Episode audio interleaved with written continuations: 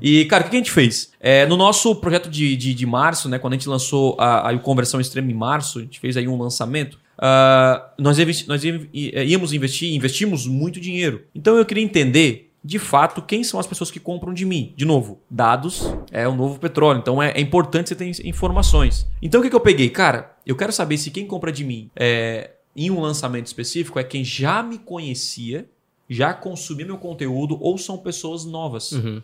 Então o que eu fiz? Eu separei né, uh, em campanha de P1 e P2. P1 é o público 1, pessoas que já me conhecem, assistiram meus vídeos, entraram no meu site, é, é, se engajaram comigo no Instagram, enfim, já conhece, de alguma maneira já foi impactado pelo Thiago.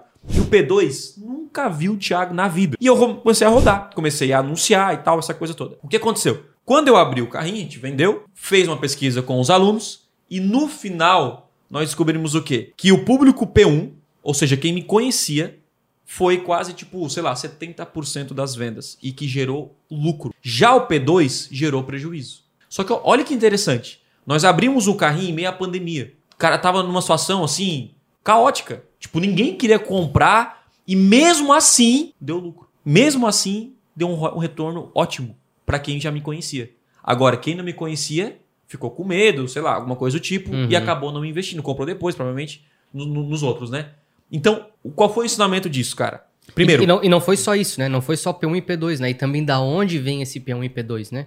Tipo assim, será que ele tá cadastrando do, do Instagram, do, do Instagram? É, nós dividimos certinho. Porque o que acontece? Quando a gente fez em janeiro, deu muito bom. E aí, vamos repetir? Vamos. Da onde que veio as vendas? É. Não sei. Aí ferrou. Né? Então a gente não tinha dados claros. A gente, tipo assim, cara, fazer uh, um lançamento ou fazer um mês bom no e-commerce, no serviço, isso não significa muita coisa. Para mim, significa você manter isso por muito tempo. Então são negócios duradouros. É tipo, o cara ficar na primeira posição no Brasileirão não vai fazer ele, ele, ele um campeão.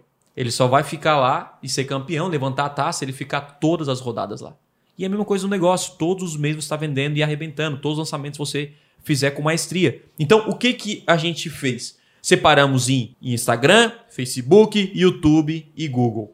Ou seja, então tinha lá várias páginas, né? O nosso Welcome Welcome construiu as páginas, coitado Nossa, aí, né? tinha muita página. Fez aí tipo P1 YouTube, P2 YouTube, P1 tal, e assim por diante. Então, se o cara não me conhecia e veio do YouTube, ele recebia essa tag lá no e-mail marketing. Se o cara vinha do Instagram e, e me conhecia, ele pegava lá Instagram 1 e assim por diante. E no final, levantando todas as métricas, a gente identificou, inclusive, é, que é, o Instagram foi o vencedor, acredito, desse, desse, né? Foi o, foi o vencedor, o Instagram e o YouTube foram os melhores, e o Facebook, mesmo o Facebook P1 não foi muito bom, uhum, uhum. né? E o P2 realmente foi um desastre, né? Então, isso acendeu a, a, a, ao nosso. Acho que os próximos tópicos entram sim, nisso, sim, né? Sim. Tipo assim, caraca, o que, que eu preciso fazer para aumentar o meu faturamento nos próximos lançamentos? Preciso ter maior público P1. Essa, é, essa, essa foi a, a principal informação. Então, tipo assim, quanto que vale? Talvez você tá ouvindo esse podcast, você não não tá dando valor para esse para esse essa dica, essa pequenininha dica, né?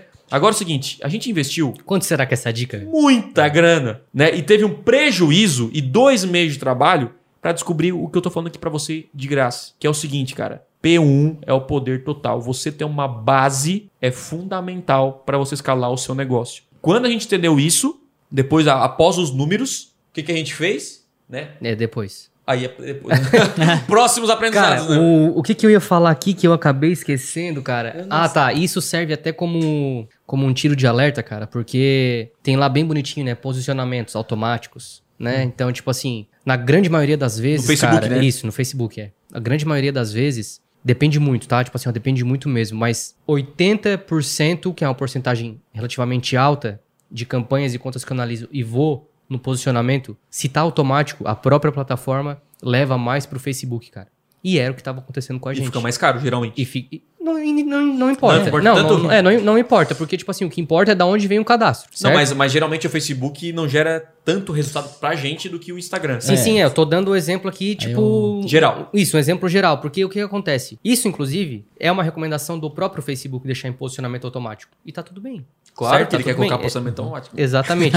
Por que posicionamento automático? Porque ele tem mais probabilidade de disparar os seus anúncios Sim. e com isso acontece o quê? Gasta o seu orçamento mais rápido, né? Então o que acontece? Todos os lançamentos do, do, do conversão extrema e não só do conversão extrema, eu falei aqui 80% que eu, que eu vejo de campanhas, a maior parte da verba vai pro, face, pro, pro posicionamento Facebook Feed. E, no nosso caso, não é um posicionamento que trazia resultado. Só que a gente nem sabia disso. A gente não sabe, a gente falava posicionamento automático. É, exatamente. tem um- Exatamente. Não, nós misturávamos YouTube, cara. Antes, a gente não, a gente fazia apenas assim, ó, tag YouTube. A gente não sabia se era P1, P2.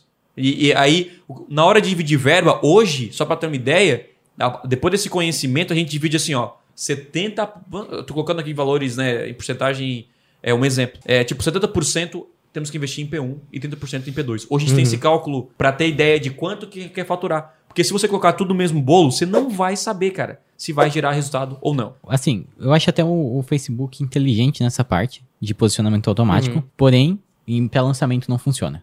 É. Por quê? Porque o lançamento ocorre em duas etapas. A conversão de lead não é a conversão de compra. Sim. Entendeu? O Facebook pode ser muito inteligente e dizer, olha, vamos jogar posicionamento automático, deixar, sei lá, público aberto, que seja, e ele vê o lead que é mais barato e te encher de cadastro. Entendeu? E da onde vem o cadastro importa. né? É, exatamente. Aí, só que na hora de comprar o produto, É dois história. meses depois, lá, depois do lançamento, a pessoa que cadastra nem sempre é a pessoa que compra. Uhum. Então, é onde o posicionamento automático erra, porque ele foca na conversão de cadastro, Exatamente. mas ele não sabe se as pessoas que cadastram vão comprar depois. Uhum. É diferente de um e-commerce, onde a pessoa já entra e já compra. Isso, isso. E aí, pro Facebook, deixar lá no posicionamento automático geralmente até funciona pelos testes que eu fiz. Uhum. Porque ele sabe que quem tá comprando ali são as pessoas, é o público correto, É, né? Ele vai otimizar pra quem vai comprar. Tipo, Mas- e, e- e você pode olhar também lá no, no- no- na colunas o, o detalhamento, né? Pra Também. saber se, se os aplicativos, qual tá gerando mais resultado. E isso pode surpreender, porque a gente olhava na época, caraca, o Facebook tá gastando mais e tá mais caro. E a gente tirava e mudava completamente o resultado. Então isso é, é- é importante. É isso aí, show de bola. Pra complementar, teve outra coisa muito importante que a gente descobriu também nesse lançamento de março, Ah, que foi a questão do público, né? Não só do P1 ou P2, mas também de homem e mulher. A gente descobriu que a boa parte, a gente divide a verba igualmente, né? Se eu não me engano, 50% homem, 50% pra mulher pra fazer a captura. Só que lá no final quem comprava eram É, a gente não divide, tipo, manual, né? Sim, a sim. própria ferramenta faz isso. É. Exatamente. Tipo, a ferramenta quer. Você quer pegar lead, certo? A ferramenta faz o quê? Ela investe e pra. Ela otimiza para as campanhas que geram mais leads. Sim. Só que pode ser que o público feminino, geralmente isso acontece, converte mais que o público masculino. Em lead. Em lead. Em lead. No cadastro. Exatamente. Só que depois que eu analisei quem comprou o meu produto, 80% foi homem. Então, peraí, como é que eu investi 50% do meu, né, 50% da minha verba em público feminino, sendo que a maioria comprou. Então, aí foi que eu sei que, cara, eu preciso dividir as minhas campanhas de público masculino e feminino e 80% da verba ser destinado para o público e assim por diante. Então, E aí depois, boa. o que a gente descobriu? Olha só, aí a gente teve aquele lançamento, que deu um Uhum. pouquinho de prejuízo ali, né? aí a gente descobriu, pô,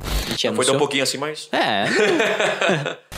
É, a gente anunciou é, a metade da verba para um público que não era propício a comprar. Na verdade, mais, né? Outra, outra parte para um público que não te conhecia o Thiago. sim. E aí, né, o que, que a gente podia fazer? Tirar toda essa parte da galera que não compra e diminuir a verba para eles, focar naquilo que compra e foi o que a gente fez nos lançamentos. Exatamente, cara. Que aí a gente investiu muito menos e teve o retorno igual de janeiro. É. né, com um terço do maior, investimento. maior. Ultrapassou. Isso, foi- isso é muito louco, né? A gente conseguiu aumentar o nosso retorno de investimento, mais que dobrar o nosso retorno de investimento. Por quê? Quando a coisa dá errado, você para. Pra... Cara, o que, que eu tô fazendo de errado? Essa é a parada. Só que assim, a gente passou o mesmo erro em janeiro, só como tinha dado certo, a gente não, não Aham, dá atenção. sim. Tipo assim, meio que, cara, jogamos aqui 100 mil reais fora e tá tudo bem, porque já ganhamos mais, entendeu? Então, só que daí quando você começa, pô, deu errado. Aí um dia eu tava lá olhando os meus públicos lá, pesquisa com os meus clientes, que é uma recomendação que eu faço pra todo mundo. Quem compra o seu produto, faça a pesquisa. Já falei sobre isso aqui no podcast. Aí eu fui lá, peraí, uma coisa tá errado. 80% que compra o produto e eu faço pesquisa desde 2018. E só eu parei para analisar a pesquisa quando a coisa deu errado. Por isso que é bom, às vezes tem que dar, tem que dar errado para dar certo. Uhum. Aí eu fui lá nas minhas campanhas e olhei, caraca, tá 50-50 aqui. Tipo, olha a quantidade de dinheiro que a gente poderia ter pego do público feminino e investido mais no masculino. E com certeza o resultado teria sido melhor, como foi nos próximos que a gente fez exatamente isso aí.